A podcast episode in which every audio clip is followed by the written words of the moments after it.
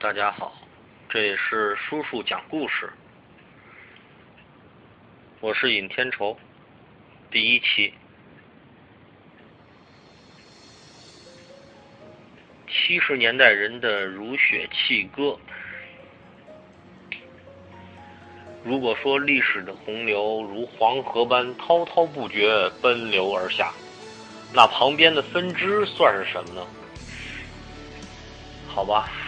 现在，就让我在自我成长的历史支流中取一瓢浅尝。啊，看，由此可见，我的小学语文必然是体育老师教的。人的一生其实也就是几格画面。从你有记忆的时候起，第一个印象深刻的恐怕不是母亲的笑脸，而是尿床后被父亲责骂的情景。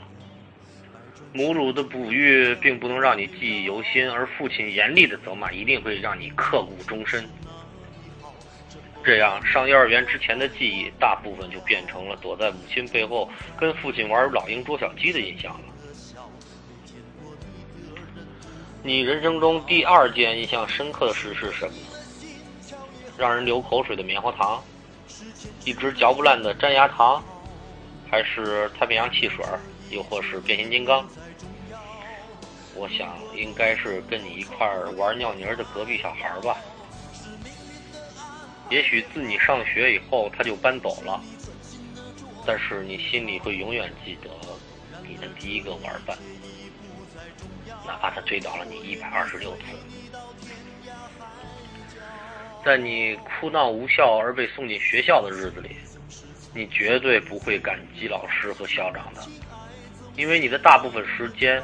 都被无情的、枯燥的家庭作业所占据。你唯一能感到一点点安慰的，也许就是每年还能休息两个假期。放炮和游泳就成了你一年中最重要的期待。虽然你被炮崩过屁股，学游泳的时候也喝了不少洗脚水，可是你的笑容是那么的纯真，纯真的好像万里无云的天空，让人想起来就陶醉其中。完成了九年义务教育，你不得不在父母望子成龙的期待下，再次拿起跟你体重相差无几的书包，走进充满悲愤气息的中学。而在后来，你才发现，人生中最最让你回忆的东西，就在这里发生。你的第一次翘课，第一次逃学，第一次打架。第一次抽烟，几乎都在这里实现。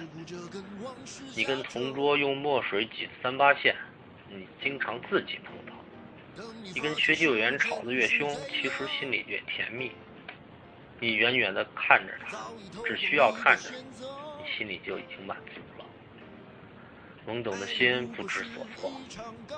在你长大成人以后，他的影子似乎还照在你心头。也许你的第一个女友还与他貌合神离。当你发现你已经有了爱好和追求的时候，你却偏偏没有时间去享受。高考的压力从你一入学便压得你喘不过来气。越是这样，童安格和小虎队的歌声越是哼唱在你嘴边。偶尔谭咏麟和王杰也会客串一下。郑智化的歌，那更是家常便饭。如果能一边哼歌一边踢足球，我想这绝对是高中生活中的奢华级享受了。但是无论好坏，左右还是要毕业的。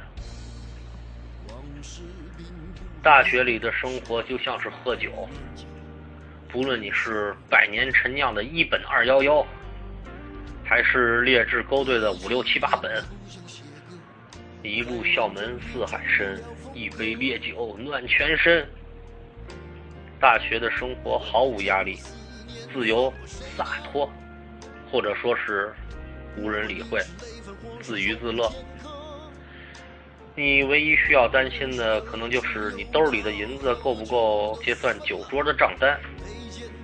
当然，在酒过七八十来杯之后，结账已经不是问题。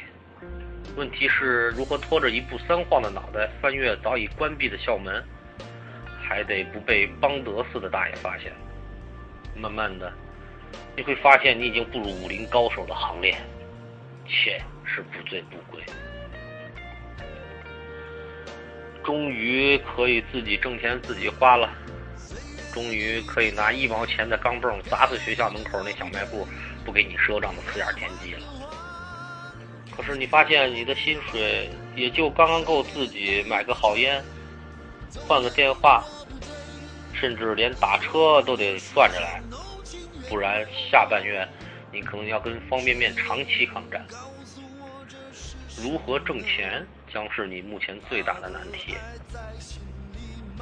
放不下身份做推销，看不上小店做买卖，想开实体店又没有经费，更没脸跟父母伸手要钱。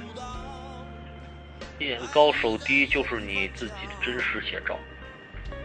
偶尔跟兄弟们喝个酒，都不好意思说自己在家里当白痴，总感叹自己怀才不遇。可是怀才就像怀孕，时间久了才能看出来。总叫嚷着自己需要舞台，可生活每天都在直播，甚至不用彩排。不需要万念俱灰，更不要自信爆棚。把握好自己，看清脚下，你的每一步都将是你人生的转折点。真诚待人，简单做事。你会发现，原来生活可以更美好。想得却不可得，你奈人生。